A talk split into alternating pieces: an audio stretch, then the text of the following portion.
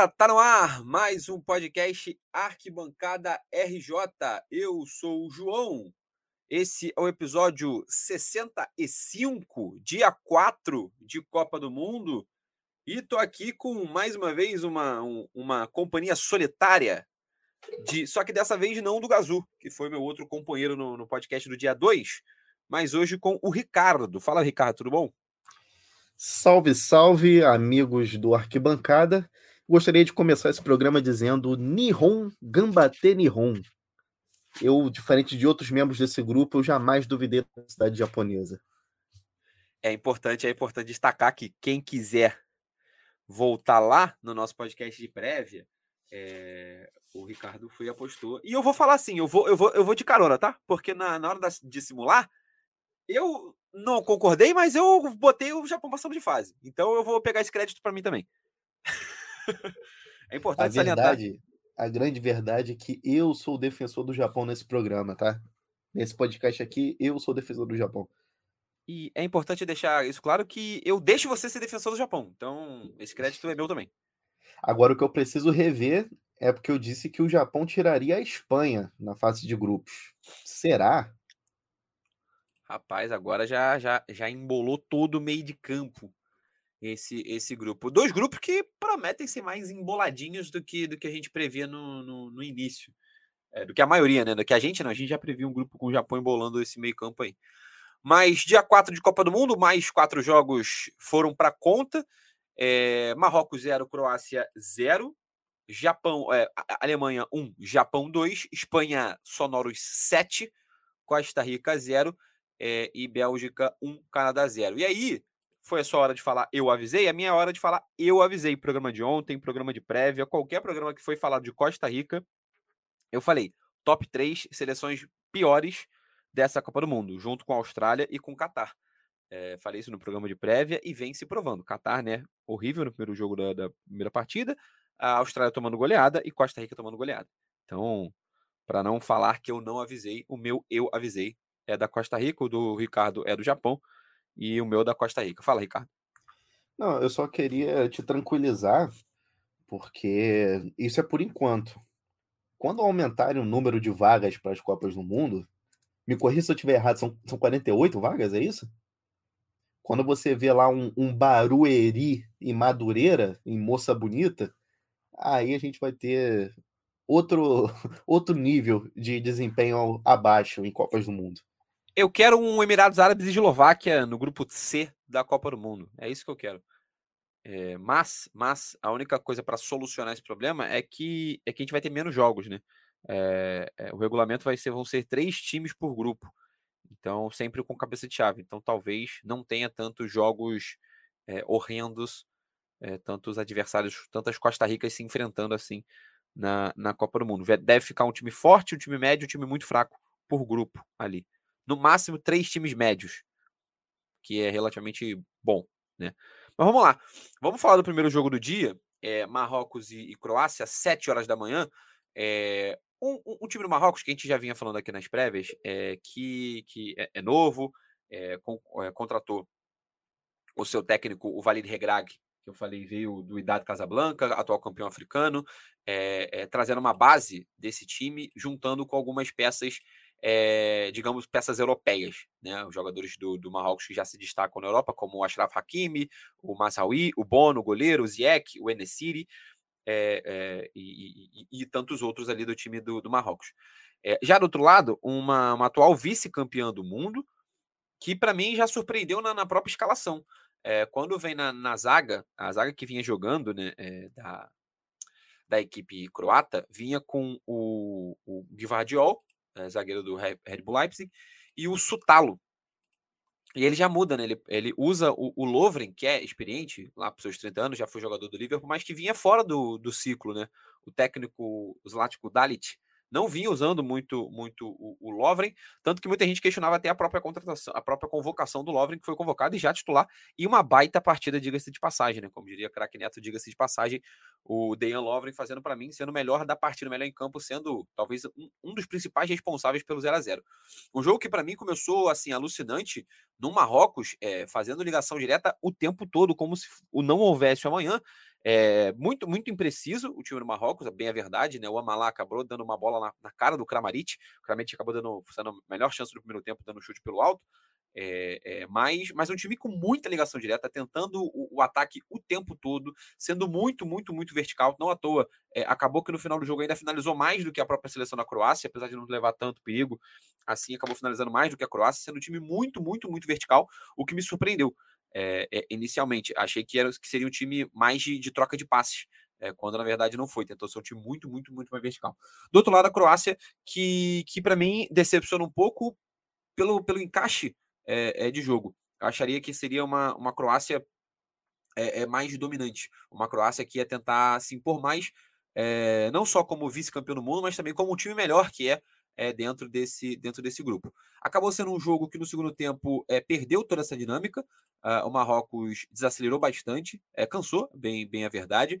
É, fez uma boa partida, algumas, algumas dessas estrelas. Acho que os dois laterais, tanto Hakimi quanto Mazawi, fizeram boas partidas. O Bono, o goleiro, acabou salvando é, pelo menos uma bola ali, de uma finalização, uma cru, um cruzamento, uma chegada dentro da área do, do Kramaric, se não me engano, ou do Perisic, não estou bem lembrado agora. É, dentro da área. E, e demais, acho que, que ficou devendo o jogo. É, foi mais o 0x0 que ficou devendo, principalmente pelo segundo tempo. Eu, eu, gostei do primeiro tempo, mas o segundo tempo, segundo tempo mais morno, o segundo tempo onde é, nem Marrocos nem Croácia conseguiram ser tão inventivos ao ponto de, de, de conseguirem abrir o placar. É, Ricardo, e para você, Marrocos e Croácia, um, um empate que, principalmente para a Croácia, pode, pode fazer falta lá na frente. Eu preciso abrir a minha fala sendo sincero não consegui assistir o jogo. Mas é, fala, isso. É, fala comum, né? Quando a gente fala aqui de trabalhadores brasileiros, né, de pessoas ocupadas, é. é. sempre importante deixar isso claro, mas. É, é eu, vê eu, momentos, pesquisa e tudo mais. Particularmente eu não estava trabalhando, mas eu estava resolvendo os BO aí. Não consegui ver o jogo, mas a minha impressão pré-jogo era: Marrocos é uma seleção razoavelmente organizada, pode dar trabalho para a Croácia, mas eu não imaginei que dá tanto trabalho assim. Quando eu olho o, o placar, eu penso, caralho, o que, que aconteceu? Onde estou? O que, que houve? E, pô, cara, é... como eu falei, né? Não vi o jogo, sabia que era trabalho, mas não imaginei que seria tanto trabalho assim. Resultado surpreendente. Um, um empate, como a gente comentou mais cedo, é, tem esse dado curioso aí, né? De ser é, a, a Copa do Mundo já em algum tempo, tem três empates no, seguidos. Eu, eu não lembro muito bem como era o dado, você lembra? Com, em quanto tempo que isso não acontecia? É, eu vi que era só a Copa do Mundo com mais, já com mais empate é, em primeira rodada, mais de 0 a 0 em primeira rodada da, desde, desde esse formato. Desde esse formato que vem de, de 98 para cá. Isso, isso me chamou bastante atenção, mas é, não acho que seja um, um, um empate, pelo que eu conversei com o pessoal ao longo do dia, não é aquele empate que empate de jogo ruim. É o, o jogo que o pessoal joga bem, mas que o gol não sai. É, mas eu ainda acho que, que, que é um empate que, que ficou devendo, né? Principalmente quando, quando a gente compara com Dinamarca e Tunísia, né? É, já até falei, virou até assunto no nosso grupo no WhatsApp. É importante, já começa a ser debatido um pouco isso, né? Na, na imprensa também é, pelos torcedores, Twitter e tudo mais, de ser uma Copa do Mundo com um nível técnico mais baixo, né? É, quando, na verdade, eu penso até o contrário. É, não que seja uma das melhores Copas de todos os tempos. Acho que no quesito emoção, a Copa do Brasil, a Copa da Rússia foram mais emocionantes. Mas eu acho que essa Copa, e aí alguns dados, quando a gente vai ver dados de falta, de roubada de bola, de interceptação, a gente consegue ver isso. É uma Copa do Mundo onde as estratégias táticas vão sendo um pouco suprimidas pela questão física, né? É uma Copa do Mundo no meio de temporada europeia, onde a maior parte dos jogadores, é, é, a maior, parte do calendário do futebol mundial segue o calendário europeu. Então, a maior, maior, parte dos jogadores estão chegando numa condição física muito melhor do que chegavam em, em outras Copas do Mundo. Então, por exemplo, uma, uma seleção da Arábia Saudita consegue fazer um jogo de extrema imposição física contra a Argentina. É, e aí é aquela coisa, é a questão de superar a parte técnica da Argentina, que é muito superior, e, e conseguir fazer um jogo que talvez, se fosse no final de temporada, a Arábia Saudita não conseguisse. É, a gente viu hoje, por exemplo, o Canadá acabou não saindo vitorioso, vamos falar mais para frente. Mas o Canadá com muita imposição física, fazendo um jogo muito rápido de transição o tempo todo no primeiro tempo, jogando 45 minutos nessa, nessa, nessa toada. Talvez se fosse final de temporada, talvez não conseguisse também. É, então, isso está fazendo com que algumas seleções é, favoritas não consigam confirmar o seu favoritismo. E, e mais, e aí por outro lado, é, que, era exato, que é exatamente o meu ponto, várias seleções não favoritas fazendo um bom futebol. Se a gente for pegar a partida que a Tunísia fez, é uma partida muito boa, uma partida até muito melhor do que a gente esperava, principalmente quando a gente compara com o que a Tunísia fez contra o Brasil no amistoso. A Tunísia foi goleada é, com extrema facilidade. Se a gente for pegar o Japão, é, o Japão foi derrotado também pelo Brasil em ritmo de treino há alguns meses atrás. Se a gente for pegar a partida do Irã, ah, foi derrotado, beleza. É é questão do, detalhe. Acho que a Inglaterra conseguiu sobressair bastante, mas, mas o Irã foi longe de ter feito uma péssima partida, longe de ter sido um time muito, muito, muito fácil a ser batido. A Inglaterra teve que suar, a Inglaterra teve que se esforçar, teve que jogar muita bola para conseguir para conseguir vencer. É, tirando aí, eu acho que as exceções de quem foi é, mosca morta até agora na Copa do Mundo, tirando o, o Qatar na estreia e a Costa Rica hoje, é, eu não vi nenhuma seleção fraca fazendo, fazendo um jogo que a imposição física não fosse surpreendente, né? Principalmente até mesmo a Austrália contra, contra a, a França, né? É, é, o próprio começo conturbado da França foi devido à Austrália estar tá correndo o tempo todo. Tá correndo o tempo todo, tá conseguindo marcar. É, enfim, eu acho que, que é uma Copa do Mundo é, é, boa, de nível técnico bom. O jogo de hoje foi muito bom, 1x0 da Bélgica. É, a, a, Espanha, via a Espanha jogando, foi muito bom. O jogo do Japão foi muito bom, vou falar mais para frente. Tirando, acho que Marrocos e Croácia ficou um pouco abaixo, mas é normal. É normal a gente ter todos os estilos de jogos possíveis. Enfim, Ricardo, qual é, qual é a sua opinião sobre, sobre o nível técnico da Copa do Mundo? Eu acho, cara, que é uma Copa que está nivelada por cima. E isso que você comentou da questão física e do desse calendário aí que casou de da Copa ser disputada num, num, num fim de temporada na Europa, é, eu acho que nivelou por cima o, o, nível das seleções. Tanto que essas zebras, eu não vejo que são, são tão zebras assim. Eu acho que foram jogos bem disputados e que essas seleções com menos tradição conseguiram ali se, se sobressair. É, um, uma coisa interessante que você falou sobre essa questão física, jogo de transição, é, já pincelando rapidamente o jogo do, do Japão, eu achei no primeiro tempo, quando eu estava vendo todos aqueles contra-ataques em velocidade do Japão, eu não imaginei que eles conseguiram sustentar isso ao longo do jogo. Eu fiquei pensando, cara, 10 minutos, 15 minutos do segundo tempo, eles vão estar tá botando já o pulmão para fora. Mas não, os caras conseguiram sustentar ali o, o, resultado. É, já passando então para Alemanha e, e, e Japão, é, coisa para se destacar é a grande, a grande coragem do técnico, o, o Moriaço, né? É, o Hajime Moriaço, ele, ele mantém o seu estilo de jogo, é, um estilo de jogo de, de tentar é, de tentar a transição o tempo todo, de, de ser de, da, do máximo, da máxima organização o tempo todo. É óbvio que, que não vai conseguir ficar com a posse de bola, enfrentando uma, uma Alemanha com tamanho poderio é, é, técnico, é, tamanho poderio de controle de bola. Acho que seria, acho que seria um sonho do Japão. Seria uma utopia do Japão tentar ficar com a posse de bola. Não à toa, não ficou com a posse de bola, né? A posse de bola da Alemanha foi de 74%. É, mas foi um time que manteve a organização. Acho que tinha como a grande, a grande, a grande tentativa de sair jogando as suas duas pontas é no, o Juninho Ito, que foi para mim o melhor jogador da, da, das eliminatórias desse ciclo é, no Japão. Do outro lado, o Takefusa Kubo. É, e aí, só que no primeiro tempo não funciona isso, né? A Alemanha consegue controlar muito bem o jogo. A Alemanha que joga muito bem no primeiro tempo, principalmente pelo lado esquerdo, tanto com o David Hall e o Musiala. É, tanto o Musiala quanto o David Hall fizeram um ótimo primeiro tempo, o Gundogan muito bem, o Kimmich fazendo uma partida é, é, exuberante no primeiro tempo, dando passe para a jogada do pênalti, dando outras achadas, finalização, sendo o cara realmente de fazer a Alemanha jogar. E por outro lado, um Japão que não conseguiu jogar no primeiro tempo. Um Japão que ficou muito afoito, um Japão que, que, que ficou muito acuado e que não seria é, um absurdo a gente ver um primeiro tempo terminando 3, 4 a 0 é, Alemanha. E aí também, muito por conta da ótima partida, partida do, do, goleiro Gonda, né? O goleiro Gonda realmente, realmente mais um goleiro na Copa do Mundo, é, é, resolvendo atuar em altíssimo nível. E corroborando com o que já tinha falado aqui em outros episódios, falei isso no episódio 1 ou episódio 3, não lembro agora, é, que a posição de goleiro talvez, talvez seja hoje a posição de mais alto nível que reúna é, jogadores de mais alto nível em todas as posições, né? Porque realmente é goleiro atrás de goleiro fazendo ótimas partidas. Se a gente for pegar o goleiro da Holanda, é, é, é, o goleiro da Dinamarca, é o goleiro da Tunísia, é o goleiro do Japão agora, sempre tendo um goleiro fazendo ótimas atuações. Então o Japão conseguiu fazer isso, e aí, no segundo tempo, é, o, o, o Moriaço, por que, que eu falei da, da coragem dele? Ele percebe, mantém é, é, o mesmo desenho tático, mas começa a colocar, a enfiar jogadores de mais ofensividade. Então ele bota, por exemplo, ele tira o Nagatomo na lateral esquerda e bota o Mitoma, que é um jogador de. de, de apesar do, do nome pronto para fazer uma piada, né? Ele Mitoma. Ah, o papinho. É, o, o, Mitoma é um jogador muito mais ofensivo do que o Nagatomo. E aí tem o Hitsu Doan, ele tira o, o Altanaka, também jogador de meia, o, o, o Hitsu Doan, jogador mais de frente. Então ele começa a, a, a, colocar jogadores lá na frente, manteve o mesmo desenho tático, só que jogadores mais acostumados a estar na frente. Então quando o time foi para ataque, ia com mais, é, mais qualidade, com mais intimidade com a bola.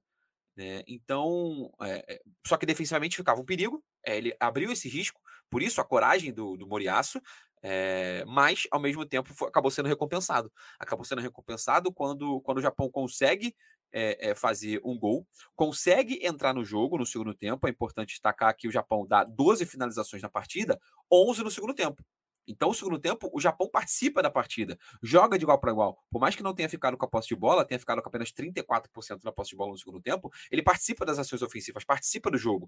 Obviamente, a bola, de novo, sempre, sempre sendo colocada do lado da Alemanha, mas o Japão consegue fazer parte do jogo. E aí, quando consegue atacar, deu a sorte, né? Sorte barra talento ali, né? O, o, o, o Asano, né? a batata Asano da, da Alemanha consegue uma bola ali, né? O Schlotterbeck, zagueiro da Alemanha, falha, né? Uma jogada, uma lançada, um lançamento do, do Koitakura, a bola chega no Asano que faz o segundo gol. E, e, aí é isso, né? O Japão consegue virar o jogo, uma boa partida do Japão, uma partida de, acho que de excelência tática do Japão, talvez de não excelência técnica do Japão, mas uma excelência tática do Japão de, de conseguir manter o comportamento sendo homogêneo o tempo todo durante a partida. E aí foi, acabou sendo premiado no final da partida. É, ficou assim bem claro no, no primeiro tempo que o Japão tava. A estratégia japonesa era baseada no jogo de transição. É, até os 15 minutos do primeiro tempo, o, o Japão conseguiu dar mais estocadas no time da Alemanha. Eles conseguiram encaixar ali alguns contra-ataques, chegaram com um certo perigo, teve um gol anulado ali, corretamente anulado, o cara estava muito, muito impedido, mas assim, nesses, nesses primeiros 15 minutos, eu, eu tava já empolgado, porque eu não escondi de ninguém que eu tava torcendo pro Japão. Mas é, dali dos 15 aos 45 só deu a Alemanha, cara. E a Alemanha dominou muito, o Japão ficou acuado, recuado. E a gente tem aí no, no ainda nesse primeiro tempo muitos chutes de fora da área da, da Alemanha. É, Kimmich, Gandogan chutando de fora da área, experimentando. Ao meu ver, isso é muito por conta da, da organização defensiva que o Japão teve. Ele recompunha muito rápido ali. Era impressionante. O cara tava usando o Jutsu Clone das Sombras ali, a bola chegava perto da área, ficava toda povoada ali de, dos samurais azuis. E no segundo tempo, cara, o Japão ele fez boas alterações. É, na, logo na primeira alteração já liberou mais o lateral para ele poder chegar mais no fundo. Eu não sou tão competente quanto meu amigo João, que sabe o nome dos jogadores japoneses, mas ele liberou mais o lateral ali, que chegava mais ao fundo. É, depois disso tiveram mais duas alterações, se não me engano, ali pouco tempo depois que também mudaram a cara do jogo. O Japão passou a pressionar a saída de bola do, da Alemanha. Quer falar, João? Pode falar. Não, não. Era, era, era mais para falar que, que esse início de jogo que você, que você comentou já foi, já serviu como spoiler, né? Foi exatamente é, é, só para corroborar com, com que eu já tinha falado disso, né? De que o Japão ele cons consegue manter esse estilo de jogo é, e foi competente nisso, competente nisso desde o início até, até o final, né? Sim, sim. E foi aquilo que eu te falei também é, agora há pouco, né? Eu, quando vi esse início de jogo, pensei, cara, eles não vão conseguir sustentar essa, essa intensidade, essa velocidade de contra-ataque até o final. E os caras, eles conseguiram, durante, dentro da proposta deles, fazer ali um bom jogo, mantendo é, é, essa questão física, sem deixar isso cair muito. Uma parada interessante, né? Que todas as disputas de bola ali, os japoneses perdiam, cara voltando no nosso episódio de, de, de prévia da Copa, eu falei que uma das grandes questões para o Japão, para eles darem assim um salto para o próximo nível e, e, galgar esse espaço no, no futebol internacional, era essa questão física deles que ainda pega, pega bastante. É, para trazer em números, por exemplo, é, em disputas aéreas foram 12 a 4 para a Alemanha, né? Sim, então, sim. de fato, a percepção ela é corroborada pelos números, né? 12 a 4 em disputas, disputas aéreas. E pelo lado da Alemanha, né? O que, que você sentiu pelo lado da Alemanha? Excelente partida do Musiala. Excelente partida do Musiala. Para mim, foi o homem do jogo. Não entendi a substituição dele. Não entendi por que, que, que ele saiu. É... Antes, dentro aqui do, da, dos destaques que eu fiz para o Japão, antes de continuar no, no, no destaque alemão, é o goleiro japonês. Eu até comentei lá no grupo lá, eu sou especialista das piadas ruins, né? E eu falei lá que todo mundo conhecia a Grande Muralha da China, mas hoje o povo conheceu a Grande Muralha Japonesa. E dentro desse assunto goleiro e voltando para a Alemanha, fica a questão, né? Esses dois gols. Foi frango do Neuer? Eu foi, foi, foi, foi, foi. No segundo, então, pelo amor de Deus. Se João falou, então tá dito. Não, no segundo foi. Não, no segundo foi assim, muita coisa. É, é, eu não entendi, ele foi se abaixando, e aí, geralmente, né, existem algumas regras que, obviamente, mas toda regra tem, tem sua exceção. Quando o goleiro toma um gol entre ele e a trave, isso geralmente já quer dizer o problema de posicionamento. Quando ele toma um gol entre ele e a trave, entre, onde ele era só estar tá em pé que ele defendia, isso torna o problema maior ainda. É, eu acho que, enfim, não, não entendi. Achei um, um, Neuer, um Neuer muito afobado ali na hora. Ele, ele vai caindo, e aí quando a bola passa alta, ele meio. Né, não, não, levanta o braço, ele bota o braço para baixo, ele não esperava uma finalização no alto. Enfim, um comportamento estranho do, do, do, do Manuel Neuer, que é, para mim, briga para ser um dos melhores goleiros de todos os tempos, mas que nessa partida, assim, é, não digo que entregou, porque acho que o Japão mere... acabou merecendo é, a vitória no, no, no geral, mas é, foi peça importante para a derrota, para a derrota alemã.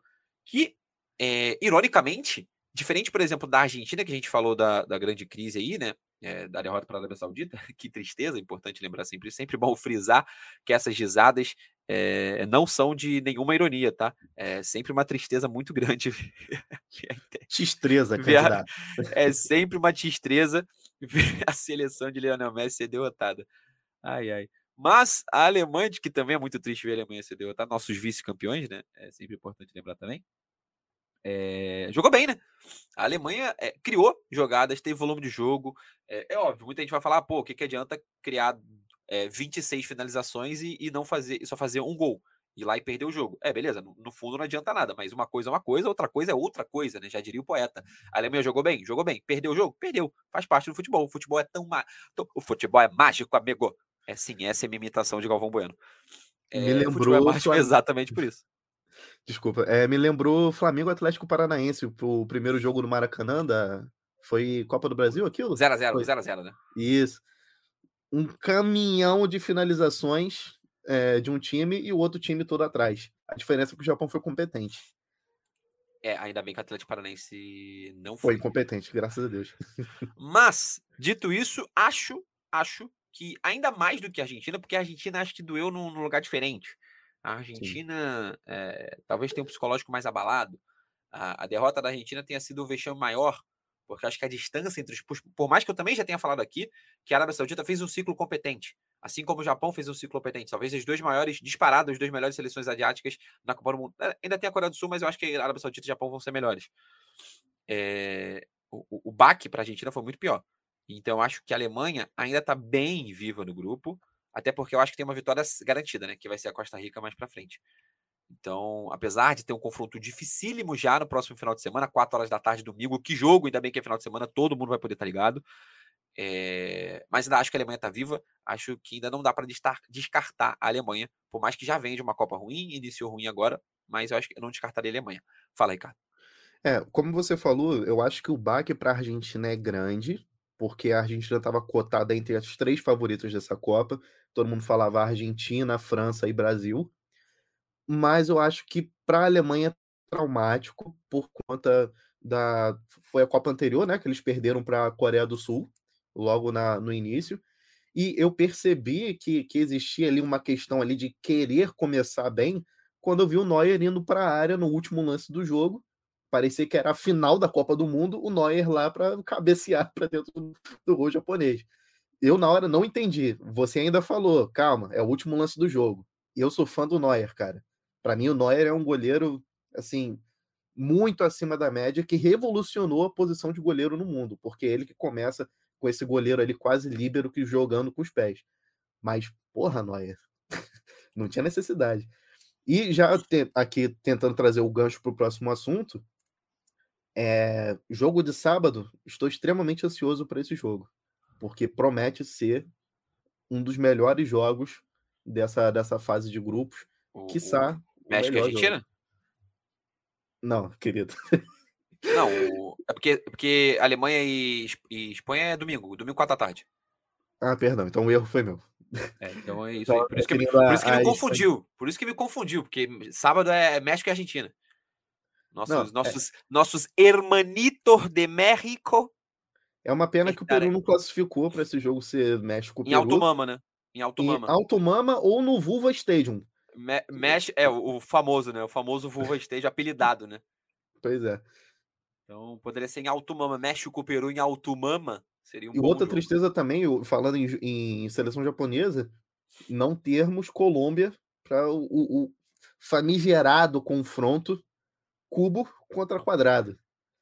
Mas já tivemos, na Copa do Brasil tivemos. tivemos. Graças a Deus tivemos. tivemos. A, a, humanidade não sabia que ela precisava desse jogo. O 3D mas... contra o 2D, né? Sempre mas importante. tivemos. Qual arte é mais importante, o 2D ou o 3D? Fica aí a sua. Naquela Copa do Mundo, naquela Copa do Mundo deu deu 2D, né? Deu o quadrado, né? Em cima do, do cubo. Mas avançando, aí vamos para o passeio. Talvez a grande atuação de gala é, da Copa do Mundo até aqui é a Espanha, né? Fala, Ricardo. Não, eu só queria começar esse assunto Espanha com o seguinte, cara. Eu até anotei aqui para eu não esquecer. É, recentemente, eu precisei ir a um casamento. E nesse casamento vinha escrito lá no convite o código de vestimenta da cerimônia. Vinha lá dizendo passeio completo.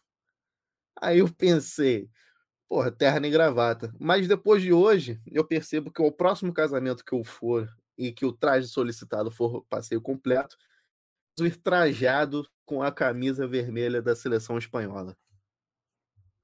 É isso, vai ter que ir trajado de camisa 9 da, da Espanha, porque a partida que o senhorito Gavi, Golden Boy, fez é uma barbaridade. É a famosa sacanagem, né?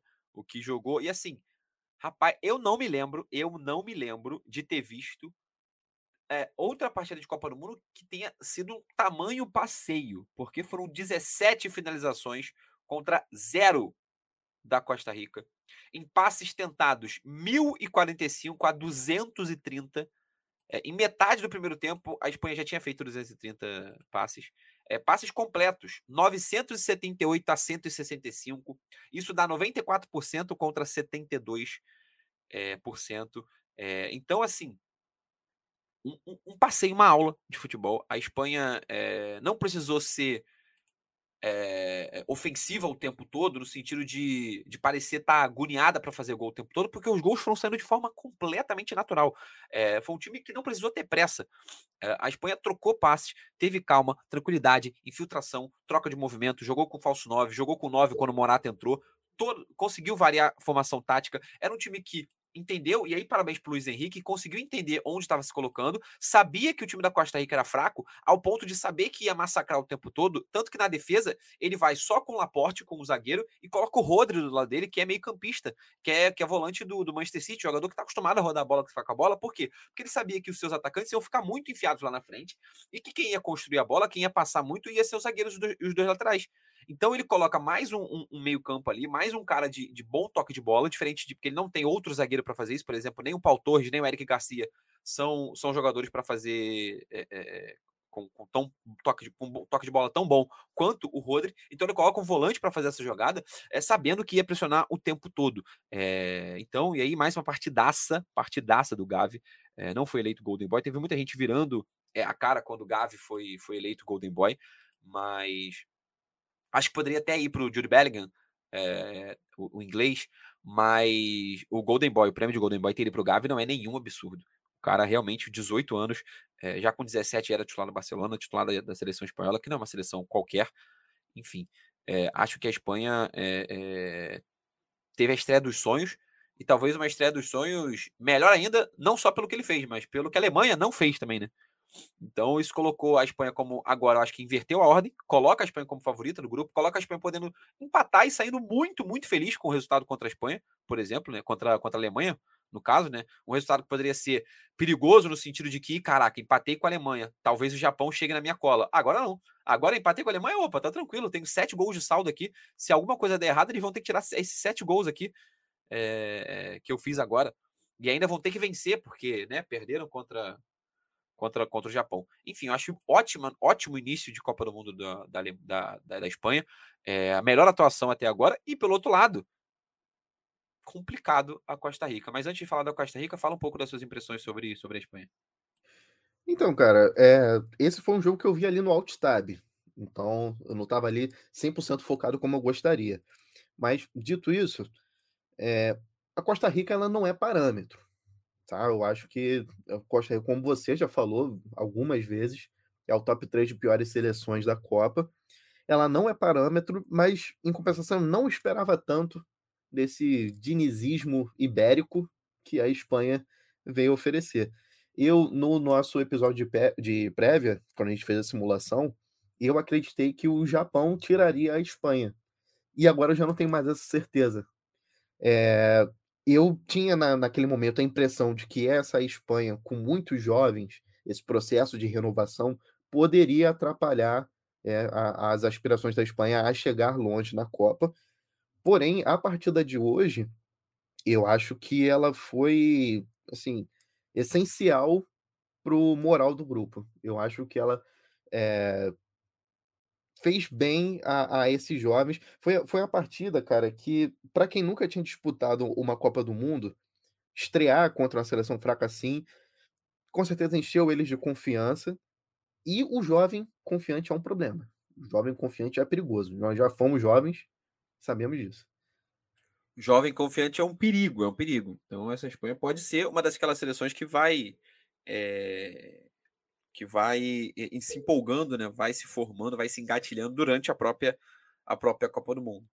É, mas é isso. A Costa Rica muito fraca. A Costa Rica, como eu já falei, é, é, e aí péssima atuação de, de alguns de alguns nomes que, que poderiam ser, né? A, a válvula de escape, por exemplo, o Joey Campbell para mim muito, muito, muito mal, camisa 12 da seleção. É, o próprio Keylor Navas pareceu inseguro em alguns momentos. É óbvio que é muito difícil para um goleiro, por mais alto nível que ele seja, é, ser bombardeado o tempo todo, né? Tá sob pressão o tempo todo. Mas é, um dos gols ali do Ferran Torres, por exemplo, é uma indecisão completa de Oscar Duarte, de Francisco Calvo, de Keylor Navas, é uma falha generalizada da defesa. É, o próprio o próprio Keylor Navas e algumas outras bolas, uma bola dividida com o Morata, por exemplo, parecia que ele não estava confiante de sair no, no, pé do Morata. É, uma, uma atuação é, desastrosa da seleção da seleção costarriquenha, que não conseguiu ficar com a bola, não conseguiu construir, não conseguiu criar, não conseguiu fazer absolutamente nada. Entrou em campo para basicamente apanhar, apanhar, apanhar, apanhar, e é isso. E foi exatamente o, é, o placar mostra exatamente o que foi o jogo.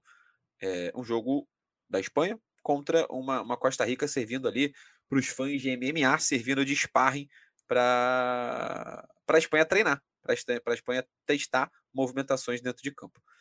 E acho que para o futuro da Copa do Mundo, a Costa Rica corre o seríssimo risco de ser exatamente isso no grupo, ser o sparring do grupo, né? De ser quem vai fazer mais saldo, quem vai conseguir mais gols contra a Costa Rica. Vamos avançando para o último jogo da, do dia, é, que foi um bom jogo, tá? bom jogo, gostei bastante de Bélgica e, e Canadá. Bélgica 1, Canadá 0. Achei até injusto é, o Canadá. E importante destacar, né? O que a arbitragem fez com o Canadá é a famosa sacanagem, né? É, é importante destacar que estão roubando o Canadá e o Justin Bieber não faz nada, né? É, o Drake, nesse momento, tá o quê? Drake foi, tá de férias? Tá sumido? Tá sem internet na casa do Drake? É isso? Drake tá perdendo dinheiro nas apostas que ele faz na stake. É, exatamente. Shawn Mendes tá fazendo o quê? Tá de, tá de, tá surdo e mudo? Não consegue, tá vendo a Copa, não? E ninguém fala nada. Os Canadá... Evro Lavigne, tá onde? Sumiu também? Foi, botou outro clone no lugar dela? E não, e não fala nada. E o Canadá tomando no rabo. O Canadá tomando no rabo. E o juizão da Zâmbia, opa, pênalti, não, impedimento. Brincadeira, aquele impedimento, né? O passe do Hazard para trás. É, o, e aí a máfia, a máfia bélgica de não marcar pênalti, né? É, já não marcou na última Copa contra o Brasil, aquele pênalti escandaloso em cima do Gabriel Jesus, que depois a FIFA admitiu que foi um erro, e agora hoje, né? Marcando impedimento numa jogada de um passe do jogador da Bélgica para o jogador do Canadá, impedimento. Assim, bagulho surreal. Dito isso, fazendo esse parênteses, é... que primeiro tempo para o Canadá, né? Que primeiro tempo para o Canadá. Comentei aqui no início do, do, do, da nossa, do nosso podcast. É o tempo todo, o tempo todo, o tempo todo lá no alto, pé no alistrador. Rich Lareia, Afonso Davis, Junior Hoylett, Buchanan, Eustáquio, é, é, o Jonathan David, todo mundo pressionando o porteiro da bola o tempo inteiro. A Bélgica não teve paz no primeiro tempo. Só que aí, irmão, é o, é o futebol, amigo. um lançamento, um lançamento foi o suficiente para é, o Batshuayi, o lançamento do Alderweireld, que estava mais se livrando da bola do que lançando, mas um lançamento muito bom do Alderweireld para o gol do Batshuayi, é, que, que substituindo o Lukaku, né? O Lukaku com, com lesão não, não, não jogou, vai lá e faz o gol, vai lá e crava. E aí, quando cravou, a, o Canadá sentiu. Né? O Canadá sentiu, volta para o segundo tempo, tentando ainda manter a mesma velocidade, mas sem a mesma qualidade. Né? Acabou que não, não criou muito mais chances também o Canadá nem é, no segundo tempo, né? Ah, foi acertar apenas uma bola na, na direção do gol. O Courtois acabou não fazendo muito, não tendo muito trabalho. Enfim, como é que você viu a, a partida da Bélgica e a partida do Canadá né, nesse jogo de 4 horas da tarde? Cara, é, eu faço anotações enquanto eu vejo o jogo para poder lembrar da, da, do que comentar aqui no programa depois. E eu lembro que eu estava escrevendo lá, no momentos antes do gol. Melhor da Bélgica nesse primeiro tempo foi a meia deles. Eu achei a meia deles muito estilosa, com aquelas labaredas. É, no entanto, tirando isso, o destaque foi todo do Canadá nesse, nesse primeiro tempo. O futebol ele não é justo. Em alguns momentos, graças a Deus por isso, em outros momentos nos causa, né, esse esse sentimento de caramba, que pena. Mas o futebol ele ele de fato não é justo. É, a, o Canadá ele não sobre converter no placar a superioridade que ele teve, não converteu o pênalti que foi dado, e é aquela frase, né, cara? Quem não faz, leva. E acabou levando. É, o segundo tempo, cara, o para mim o Canadá ele continuou superior, mas a, Bé a Bélgica conseguiu dar umas estocadas ali, chegar algumas vezes com, com perigo, sabe? É, eu achei muito curioso essas linhas espaçadas que, que a Bélgica adotou. Isso me causa um pouco de estranhamento. Eu gosto de uma linha de futebol mais compacto, de, de linhas compactadas ali, você atacar o espaço, dar a opção, pá, não sei o quê. E os caras ali muito espaçados, fazendo conexão direta, várias bolas longas no primeiro tempo de, eh, de defesa direto para o ataque, tanto que o gol sai de, de, de uma bola dessa. Pode falar, João. Não, queria te fazer uma pergunta. Você gosta da bola longa no espaço? Pô, cara, dependendo de como entra, é gostoso. É, é agradável. Não, só para saber, pode continuar, só para saber se você gosta da bola é. longa no espaço. E no segundo tempo, cara, eu acho que a Bélgica entendeu que, que eles estavam ali tomando, que o Canadá estava jambrolhando eles no futebol, e eles recuaram adotou a postura de um time inferior. Recuou, ficou esperando o contra-ataque e nessa hora faltou poder de finalização. A partida muito abaixo do De Bruyne, apesar do pessoal da transmissão ter ressaltado a qualidade do De Bruyne, eu não vi esse De Bruyne jogar. É, Hazard, se você viu o futebol do Hazard, por favor, ligue para o Disque Denúncia. Não, tô procurando aqui na rua. Estão é, procurando aqui na rua. Eu vi três cartazes já, sair para comprar pois pão. É. Galera procurando o futebol do Hazard que tá perdido em 2018, né? Sim, sim. Então você, por favor, aí, faça o seu papel de cidadão. Caso veja o futebol do Hazard, ligue para as autoridades. E basicamente foi isso, cara. O, o, o principal destaque para mim foi esse: a superioridade do Canadá e a falta de poder de resolução. Ó, é, é, só para a gente ter uma, uma noção, é, números do De Bruyne na partida, tá? Além da própria sensação da gente estar tá vendo o jogo, né, é, das tomadas de decisões, teve pelo menos dois contra-ataques da Bélgica no, no, primeiro tempo ainda é, é, que ele toma a decisão de dar o passe errado. Ele, ele, ele toma ele, o passe, ele acerta o passe, né? O jogador, ele chega no outro jogador da Bélgica, mas ele tinha uma outra opção melhor. Então, tirando esse, esse, essa questão que não aparece exatamente na estatística, é, quando a gente vai olhar para a estatística, ela também corrobora com a péssima partida do, do De Bruyne. Para a gente ter uma noção, foram 13 bolas que ele perdeu. Ele tem 13 perdas de posse de bola. Isso é um número muito grande, dado ao que a gente pega, por exemplo, ó, uh, o número de perda de posse de bola da seleção é, é, como um todo, ele acaba sendo um dos jogadores que mais perdeu posse de bola. É, número de passes, por exemplo, ele tentou 33 passes, acertou 23. Uma taxa de conversão de 70% de passes. Isso é um número muito baixo. 70% de passes é um número muito baixo, ainda mais para um cara do meio campo, ainda mais para um cara que tem a, a, a, a, responsabilidade de criar jogadas. Então, a partida muito, muito abaixo do De Bruyne, que foi um pouco do que foi o jogo, né? É, passou também é, pelo que foi o jogo, pelo que foi a partida, uma boa partida da seleção da seleção canadense, não deixando o De Bruyne pensar, mas também uma, uma, uma, uma noite, né, uma noite lá no, no Catar, ruim, ruim de De Bruyne, uma noite ruim dos pontas, né, tanto o Castanhe quanto o Carrasco não conseguem jogar bem, não à toa, é, é, no segundo tempo eles são, eles são substituídos, né, não, não o Castanhe, não, o Castanhe muda só de posição, ele bota o Meunier para fazer aquela lateral ali, depois ele tira é, é, o carrasco também da partida. Então, uma partida abaixo da Bélgica que venceu é, é, importante, é melhor corrigir vencendo do que, do que, do que sendo derrotada. Mas ainda assim precisa corrigir algumas coisas. A Bélgica precisa melhorar. É, ou não também, né? Tomara que, que, que, que piore a seleção da Bélgica para o restante da, da Copa do Mundo.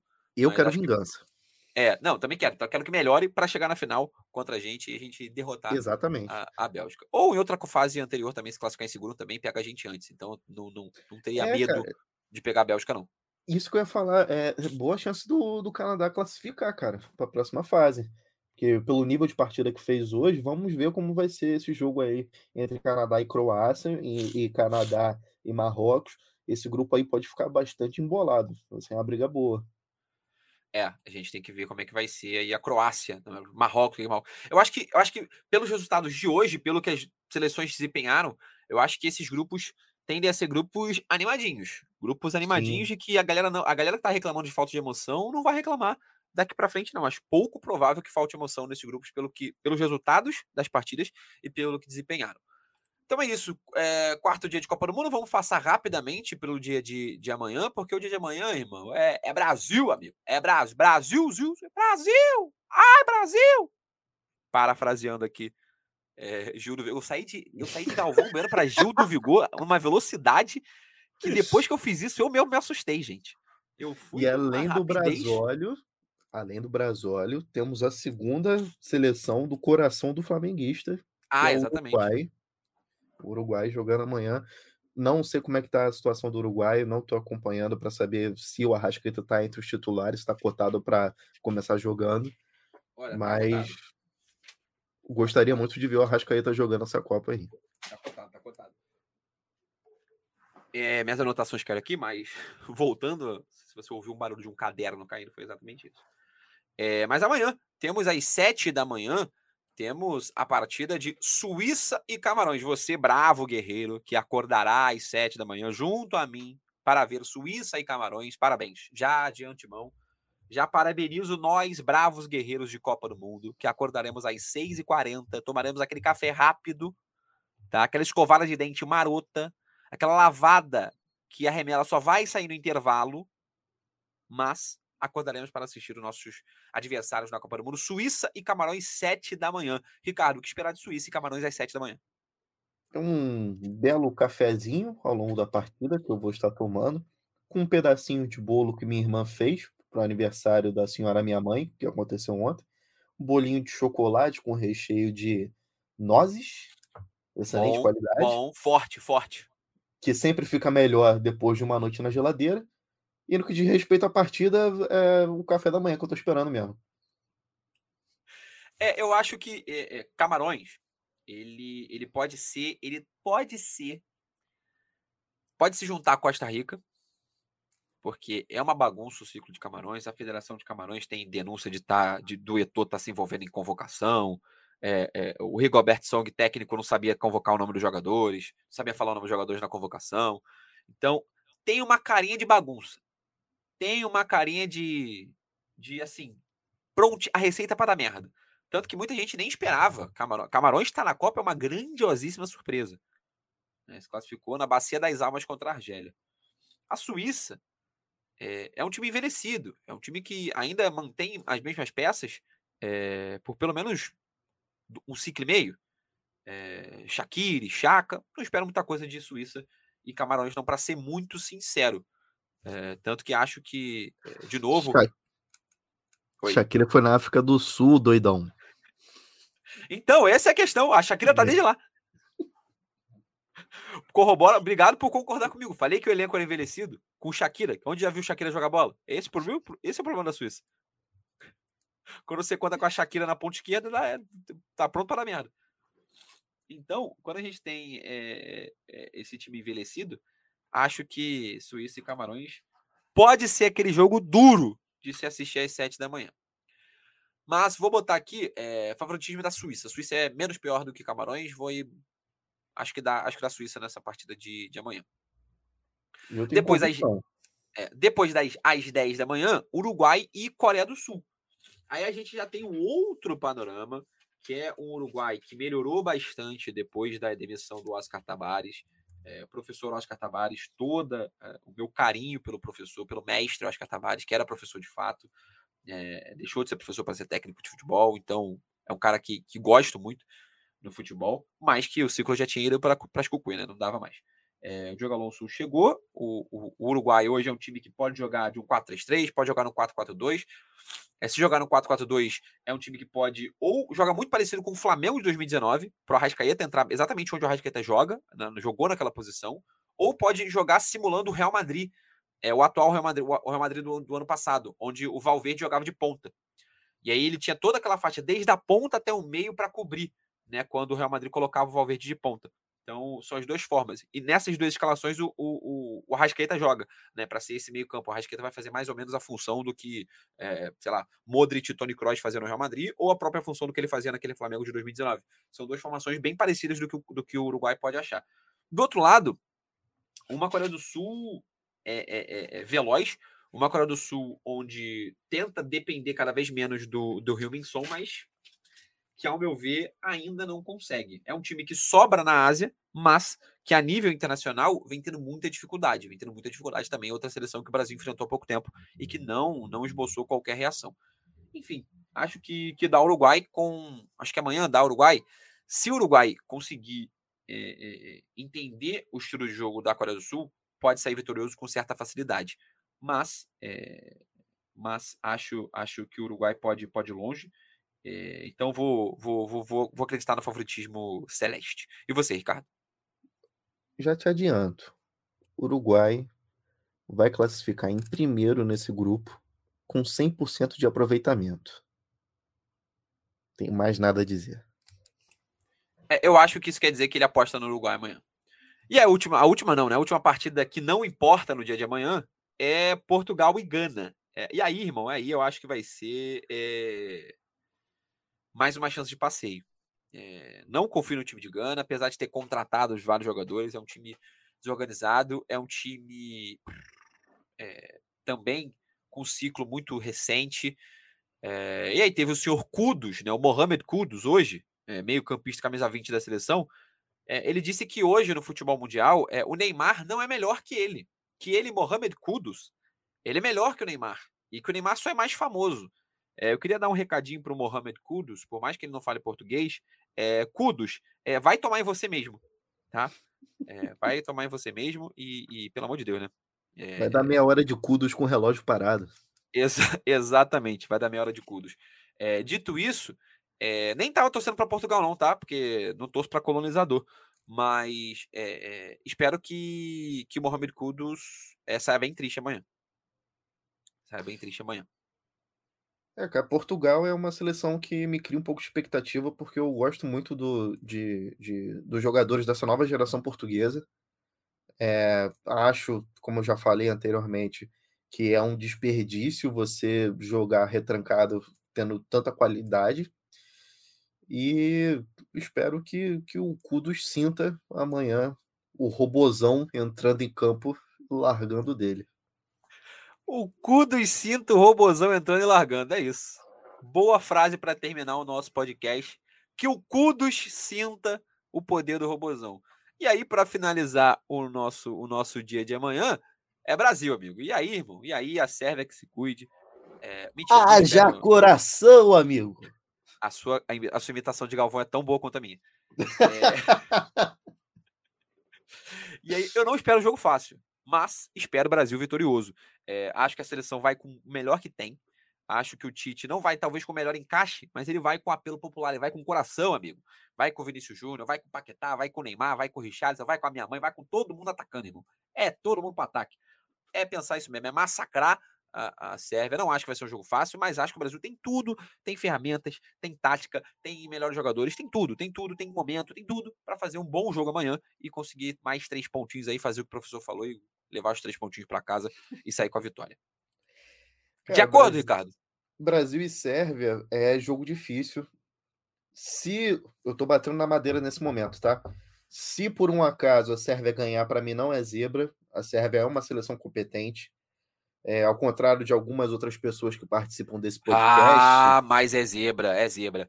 Senhor Gazu e senhor Guilherme vão tirar a calça pela cabeça, né? Ah, o, o, o cara, ele simplesmente chega aqui, e fala que, que a Sérvia não conhece a forma da bola. Petkovic nasceu em Realengo, participou da base do Flamengo, ele. Nasceu em, em, bom sucesso. Porra, cara, por isso que eu não gravo com ele aqui. Pronto, falei. Por isso que o Gazu não tá aqui, hein? É importante Mas... vocês perceberem isso, né? Gazu e Ricardo não, não, não, não entram no mesmo espaço. Pois é. E, mas, cara, é, falando sério agora, eu acho que o jogo vai ser difícil. Apesar do jogo ser difícil, eu enxergo o favoritismo do Brasil. Acredito que o, Brasil vai estrear com vitória, mas não pode dar mole. Não pode dormir ali. Hoje a Alemanha deu mole, não soube aproveitar as chances que teve e aconteceu o que aconteceu. Então, o Japão, o, desculpa o Japão, olha só, o Brasil tem que saber aproveitar as chances que vão aparecer ao longo da partida. Que destreza pro lado alemão, que destreza pro lado argentino. Dito isso, Ricardo, vamos embora? Vamos embora mais um dia de Copa, fechando mais um podcast. Seguimos na nossa saga, em episódios todos os dias de Copa do Mundo. Aqui amanhã tem episódio. Quem vai estar aqui na live? Quem vai estar aqui na live? Live não, o que é podcast, pelo amor de Deus. Pelo amor de Deus. É... Quem vai estar aqui no, no, Quem vai estar aqui no podcast? Não sei. A bancada é uma grande surpresa para todo mundo, irmão. Para você, para mim, a gente decide isso no dia. É quem puder, vem, vem. Fala, Ricardo. O que eu posso garantir é que se Gazu vier, eu não venho. Ah, é importante. É isso, essa briga é, tem que ser mantida, tem que ser levada para os anais da história da Arquibancada RJ. Galera, lembro vocês seguir a gente no Instagram, arroba Arquibancada RJ, para ficar sabendo de tudo que rola por dentro da Copa do Mundo, aqui no nosso episódio, quando a gente lança, quando a gente não lança. É, deixe o seu like lá no nosso, no nosso podcast. Siga a gente nos principais agregadores de podcast. Agora, os principais agregadores estão com notificação, com a ferramenta de notificação que a gente tanto, a gente tanto podcasters pediu essa ferramenta. Agora, quando o seu, quando o seu podcast é lançado, ele vai te notificar. Então, segue a gente lá no Spotify, segue a gente no Google Podcast, segue a gente na, no, no na, na, Apple, é, enfim, onde você escutar o Arquibancada é, RJ.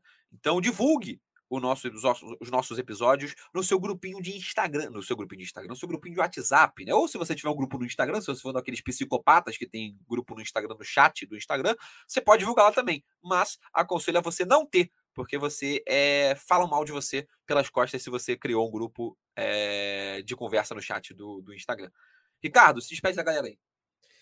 Não, eu vou me despedir aqui da forma clássica, como já ficou conhecido primeiramente agradecendo, é claro, e segundamente, fazendo aqui coelhinhos voadores com os meus dedos, podcast é áudio, o resto é live, irmão. Segundamente, Vasco da Gama. Dito isso, rapaziada, um abraço, tamo junto, até a próxima. Amanhã tem mais, dia 5 de Copa do Mundo e Vitória do Brasil. Simbora, valeu!